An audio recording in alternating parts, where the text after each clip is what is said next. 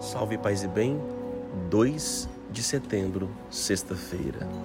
Proclamação do Evangelho de Jesus Cristo segundo Lucas. Naquele tempo, os fariseus e os mestres da lei disseram a Jesus: Os discípulos de João e também os discípulos dos fariseus jejuam com frequência e fazem orações, mas os teus discípulos comem e bebem. bebem. Jesus, porém, lhes disse: Os convidados de um casamento Podem fazer jejum enquanto o noivo está com eles? Mas dias virão em que o noivo será tirado do meio deles. Então, naqueles dias, eles jejuarão. Jesus contou-lhes ainda uma parábola. Ninguém tira retalho de roupa nova para fazer remendo em roupa velha. Senão vai rasgar a roupa nova, e o retalho novo não combinará com a roupa velha. Ninguém coloca vinho novo em odres velhos porque senão o vinho novo arrebenta os odres velhos e se derrama, e os odres se perdem.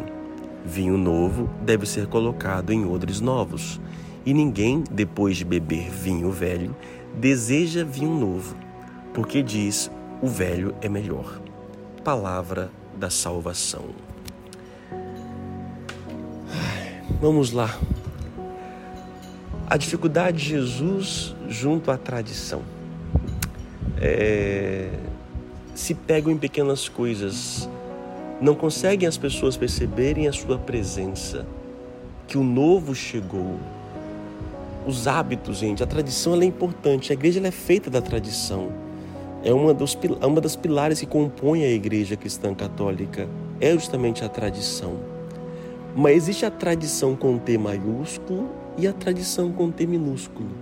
Tradições que nós não abrimos mão, que realmente faz parte do dogma constitutivo da fé. Mas outras práticas que elas são adaptáveis, elas podem, diante de cada tempo, verificar a sua forma de vivenciar. Embora o que Cristo venha colocar aqui, ele venha modificar inclusive a tradição com T do seu tempo, porque a forma que entendiam, vivenciavam a fé e Deus já se distanciava profundamente. E muitos se paravam em pequenas coisas, se jejua não jejua, se, se tem imagem na igreja, na, na, em casa ou não, se usa o terço ou não usa o terço, é, seja, se tem enfim, é, pendurado um adesivo no carro ou não, é, coisas que vão do externo, do externo, são práticas. As devoções, elas são importantes e que vão mudando de tempos em tempos. Muitos aqui estão vendo agora a, a, quaresma, a quaresma de São Miguel, né? Algo que veio como movimento na igreja. Será que vai ficar? Talvez fique, talvez não. É, e não é pecado não fazer ou fazer, não, não é isto. Temos que nos ater àquilo que é essencial. O que vem realmente de novo em nós, a novidade vinda de Cristo.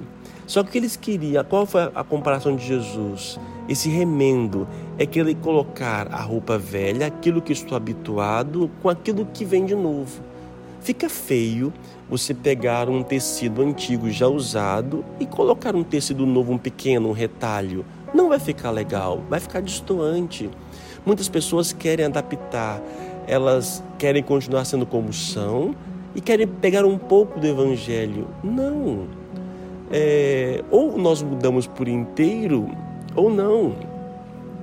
Ou vestimos uma nova roupa, essa nova roupa que vem de, que vem de Cristo, né? revestivos do Senhor Jesus Cristo.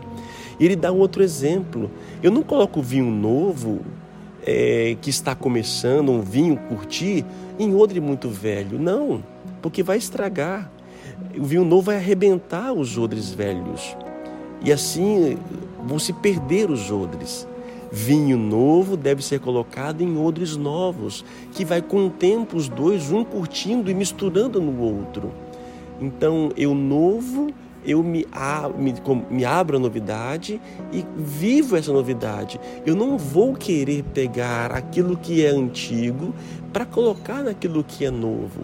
Ou eu mudo por inteiro e não pela metade. Jesus se dirige isso aos judeus do seu tempo, aos fariseus e mestres da lei. É para eles que estão falando. Vocês querem viver uma fé estão ali cercados nelas a vida inteira, só que eu estou abalando. E vocês estão parados em pequenas coisas, preocupados se jejum ou não. A fé vai muito mais além, vai pelo amor.